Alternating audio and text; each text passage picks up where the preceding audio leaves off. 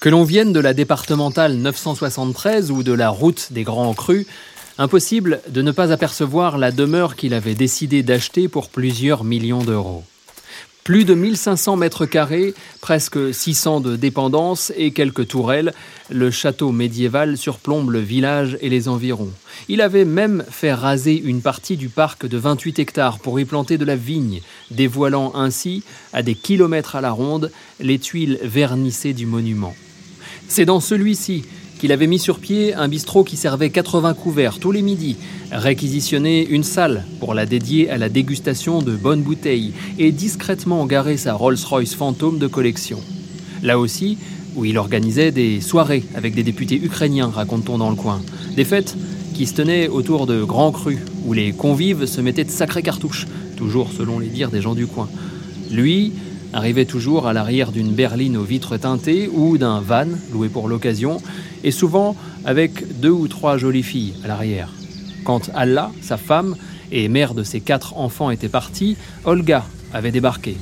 Quelques mystères et des fantasmes calibrés pour nourrir un tas de conversations animées dans les rues de La Roche-Pau, village de 300 habitants, qui aime rappeler qu'il a, un jour de 1953, accueilli Marilyn Monroe mais un village surtout connu pour son château du même nom, longtemps propriété de la famille du président Sadi Carnot, haut lieu du tourisme en Côte d'Or.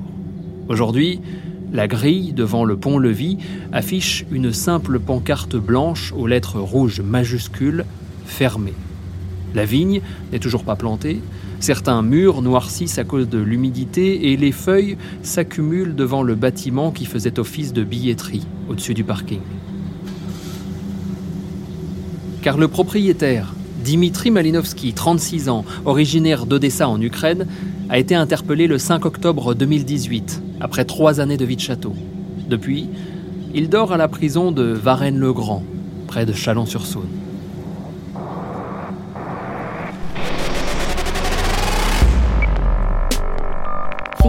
Figure, figure, figure. Ross Michel Néret risque pourtant une peine. Damaso Lopez, el licenciado, reforzará l'action pénale. Sofiane Ambon, c'est l'un des plus grands trafiquants français. Here we go. We have John Elite in the house. C'est le destin de Sébastien Maroquin. Connaître de près un des pires criminels de l'histoire. So having said that, my guest today, Ralph Ce sixième épisode de Figure se déroule entre des murs de vieilles pierres bourgeoises au célèbre château de la Rochepot, en Bourgogne. En 2015, un homme sorti de nulle part et qui exigeait qu'on l'appelle monsieur s'est offert ce haut lieu touristique pour jouer au châtelain. Dimitri Malinovski, c'est son nom, est ukrainien. En plus de la fameuse bâtisse, l'homme aimait les vins millésimés, les voitures italiennes et n'avait dans sa poche que des liasses de billets de 500 euros. Dimitri Malinovski était riche, mais personne ne savait comment il avait fait fortune. Et puis en 2018, Dimitri Malinovski a été arrêté par la police. Moteur, action.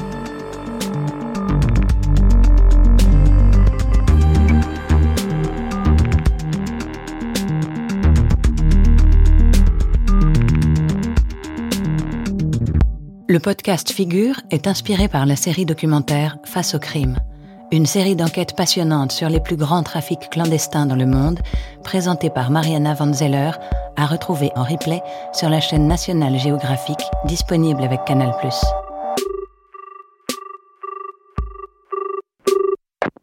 Dimitri Malinovski pensait que c'était une bonne planque. Quelques vignerons, une poignée d'artisans, des retraités, de belles pierres et des vignes, des familles souvent installées depuis plusieurs générations qui, toutes ou presque, l'avaient bien accueilli. Il vendait du rêve à tout le monde. Alors on s'est tous mis à rêver, souffle une ancienne employée. Le contrat de vente est signé à la fin de l'année 2015 entre un groupe d'investisseurs luxembourgeois basé en Lituanie et Sylvie Carnot. L'héritière de la famille, basée à Los Angeles, cherchait à vendre depuis juin 2012. Elle choisit cette offre parmi 38 propositions. Ce qui fait pencher la balance? Aux 3,2 millions d'euros réclamés, le groupe d'investisseurs des États baltes propose de rajouter 1 million d'euros en travaux. Alors, au village, on se dit qu'on est bien tombé. D'autant que Katia Rusanova, recrutée dès la signature pour gérer le lieu, annonce sans tarder plusieurs projets une truffière, une boutique de souvenirs, la production d'un vin estampillé Château de la Roche-Pau, en attendant un complexe hôtelier, puis un lieu dédié à la grande gastronomie. De quoi faire vivre les employés historiques, mais aussi les artisans du coin, qui seront engagés pour effectuer les rénovations, nettoyer le pont-levis, vidanger, retaper quelques pièces au mur froid. Les habitants sont conquis, le maire, Jérôme Billard aussi. Avec près de 30 000 visiteurs par an, le château est essentiel à la vie économique de la commune, disait-il à l'époque. Le train de vie du nouveau propriétaire éclabousse la région. Au bar vin, le 66, sur la place Carnot de Beaune, à une vingtaine de kilomètres de La Roche-Pau, les serveurs se souviennent des lèvres botoxées de Madame Malinowski, des additions réglées à coups de billets de 500 euros et des vins que le couple consommait. À chaque fois, une bouteille de champagne pour Madame et des grands vins pour Monsieur. À Beaune, les riches ukrainiens louaient un hôtel particulier, rue de Paradis. Mais ils descendaient régulièrement à l'hôtel, à 200 mètres de chez lui, juste parce qu'ils pouvaient se le permettre. Précise Manuel Desbois, journaliste au bien public, qui a enquêté sur l'affaire.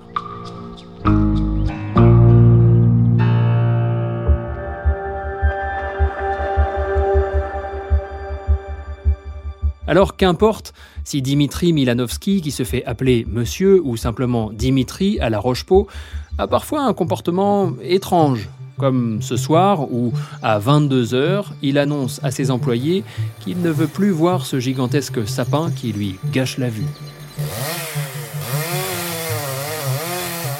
Il faut le couper, à la tronçonneuse, puis à la pioche pour les racines. Une lubie, mais après tout, c'est lui le patron.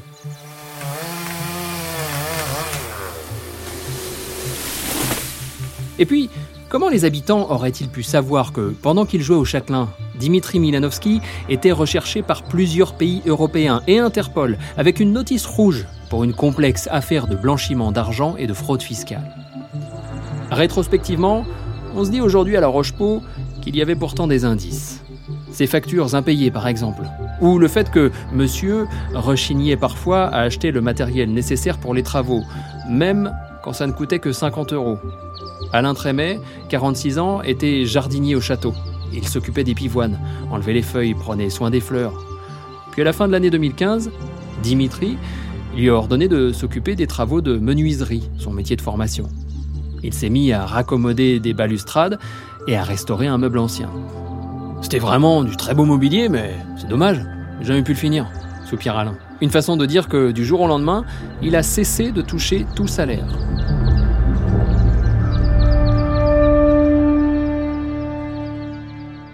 Après réclamation, il obtient un premier chèque début 2016 provenant d'une banque au Luxembourg. Suit un autre de Monaco. Bizarre, mais on verra, pense-t-il alors. Ce seront ses derniers paiements. Ensuite, plus rien ne suit. Le coup est dur.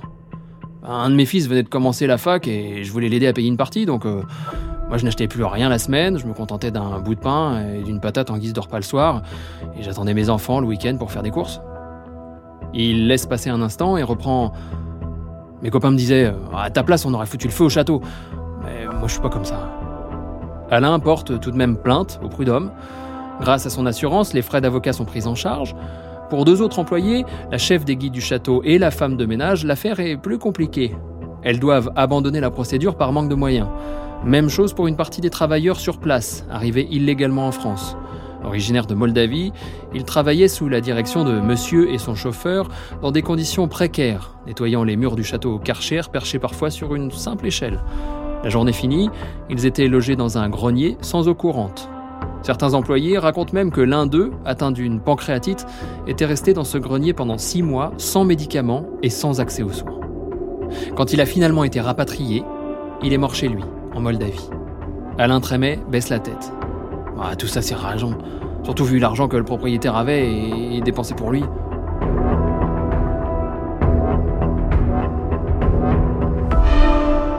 Début 2017, nouvel épisode. La gérante, Katia Rusanova, quitte le château sans prévenir personne. Certains disent qu'elle sentait que toute cette histoire puait. D'autres, qu'elle a reçu des menaces. Parce qu'elle en savait trop. En tout cas, elle a déposé ses affaires chez une connaissance de La Roche-Pau. Et elle n'est jamais venue les rechercher ensuite, raconte-t-on dans le village. Depuis, elle n'a plus donné de nouvelles.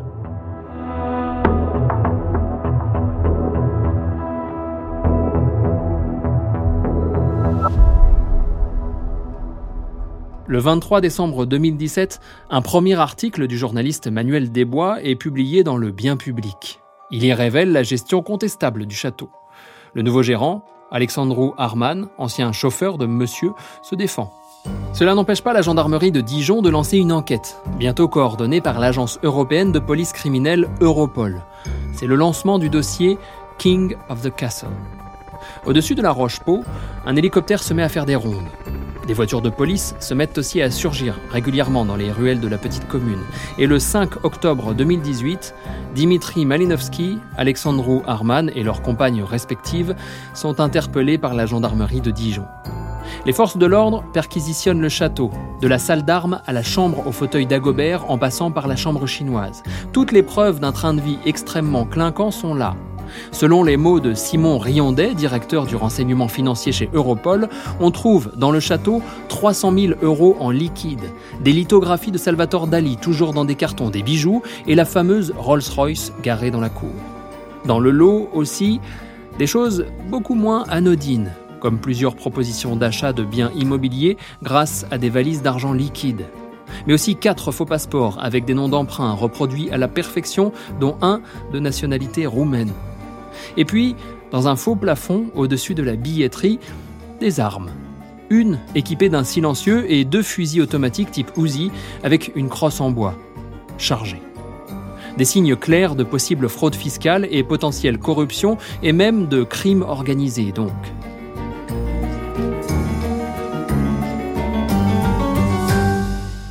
Après plusieurs mois de détention provisoire, Alexandru Arman est de retour chez lui dans ce logement mitoyen qu'il avait décidé d'acheter au milieu du village. L'ancien chauffeur assure qu'il était sur le point de démissionner quand il s'est fait arrêter. Bah, j'avais un patron, Dimitri Malinovski, je pensais le connaître, mais en fait, euh, je savais pas du tout qui c'était, s'excuse-t-il. À vrai dire, très peu de gens savaient qui était réellement Dimitri Malinovski. Il aurait fallu connaître Odessa, importante ville portuaire de Crimée pour le savoir. Là-bas, l'homme d'affaires est accusé d'avoir volé 12 millions d'euros. Une jolie somme perçue par une usine du port d'Odessa contre l'envoi de produits fertilisants vers des clients en Asie. L'Odessa Port Plante est la plus grande usine chimique de toute l'Ukraine, raconte la journaliste Sonia Lukashova qui a enquêté sur l'affaire pour l'Ukranskaya Pravda. L'histoire est simple. Une fois le virement de ces millions d'euros effectué vers une usine d'État, Dimitri Malinovski s'arrangeait pour détourner les fonds et les placer sur une série de comptes offshore dont il était bénéficiaire. Sonia Lukashova complète le portrait. Quand il avait la vingtaine, Malinovski gérait un business légal dans le domaine de la volaille. Mais il avait aussi obtenu illégalement des parts dans d'autres entreprises et les avait utilisées pour voler les titres de propriété d'immeubles entiers à Odessa. Mise en cause dans une affaire d'escroquerie datant de 2012, avec déjà un processus de détournement de fonds assez similaire, et arrêté alors qu'il allait prendre l'avion en direction de la France, l'Ukrainien avait été libéré sous caution. Puis il avait disparu. Littéralement. Déclaré mort par le tribunal d'Odessa en octobre 2014, alors que les poursuites judiciaires à son encontre couraient toujours. En réalité, Malinowski a mis en scène sa mort afin d'échapper à la justice, raconte la journaliste. Sa femme, avait publiquement annoncé qu'il était décédé à cause d'une mine antipersonnelle à Luhansk, ville occupée par les forces pro-russes. De fausses cendres auraient même été présentées comme preuve irréfutable du décès. Une information de toute façon très difficile à vérifier, la région n'étant plus sous autorité ukrainienne et les tribunaux d'Odessa étant par ailleurs corrompus, rajoute la journaliste. L'affaire comporte-t-elle également un volet politique? Les officiels ukrainiens se contentent de parler d'un voleur. Mais en Ukraine, plusieurs éléments intriguent.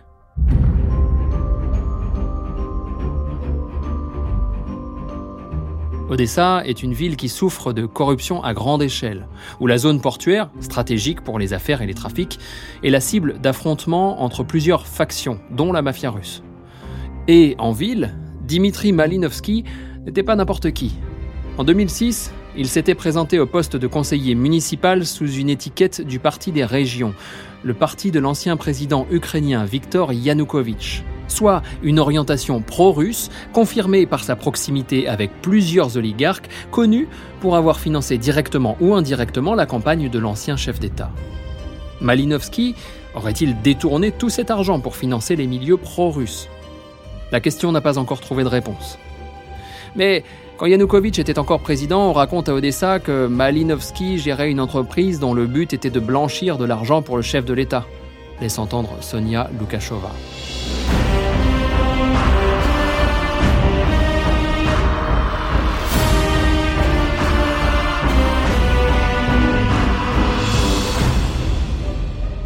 Devant les bureaux de tabac de Beaune, de Nolay et des autres communes de la région, une affichette fait sursauter les passants.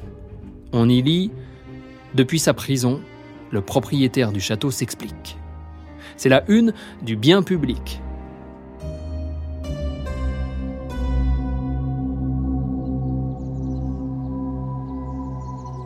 Pour résumer, Malinowski nie son rôle de propriétaire, sa responsabilité dans le travail dissimulé, le blanchiment d'argent, et même le fait d'avoir piqué tout l'argent liquide de la billetterie du château, comme l'en accusent certains. Mais selon son avocat, toutes les affaires ukrainiennes sont montées de toutes pièces contre lui par un aéropage corrompu.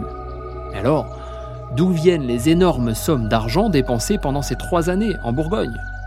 Tout viendrait de sa famille, grâce à un père chef d'entreprise et une mère chimiste reconnue. Quant aux armes découvertes dans la propriété, silence radio. Dimitri Malinovski a décidé de ne pas s'exprimer sur ce point. Sa détention provisoire a été renouvelée pour quatre mois supplémentaires et la procédure d'extradition demandée par Kiev est toujours en cours. Pourtant, l'inquiétude n'a pas tout à fait quitté la Roche-Pou, où règne un climat de peur lié à la mafia russe, comme l'expliquent certains habitants. Selon certaines sources proches de l'enquête, il resterait encore beaucoup à découvrir sur Dimitri Malinovski et le château de la Roche-Pau. Les derniers événements survenus n'ont pas suggéré le contraire. Un soir d'hiver, au milieu de la nuit, plusieurs individus ont tenté de pénétrer dans le château en s'acharnant sur la grille du pont-levis. Une tentative de cambriolage bizarre et inhabituelle de la vie de tous. Désormais, dans les rues vides pour la plupart, on ne s'attarde pas trop. Et un habitant résume parfaitement l'ambiance. On veut pas se prendre une bastos dans la cuisse pour ce bonhomme.